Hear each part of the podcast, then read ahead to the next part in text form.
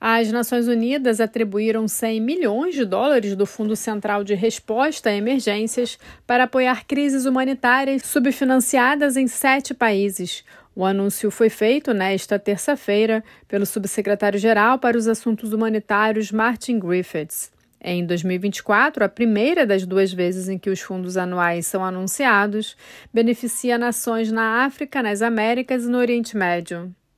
Ao Sudão, a República Democrática do Congo e a Síria foram confirmados 20 milhões de dólares a cada um. O propósito é ajudar os afetados por confrontos em curso.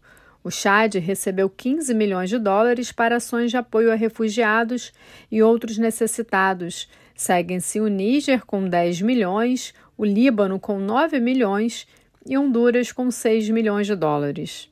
O Escritório de Assistência Humanitária revelou que o valor é um dos mais baixos doados a crises menos financiadas do mundo nos últimos anos, refletindo a redução do financiamento recebido em 2023, o mais baixo desde 2018. Outra razão para a redução do fundo é a terrível realidade de que o financiamento dos doadores não consegue acompanhar o ritmo das crescentes necessidades humanitárias.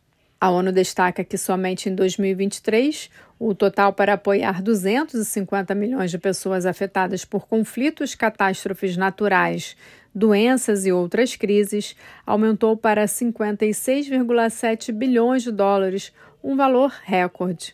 Menos de 40% dos pedidos de financiamento foram recebidos no período.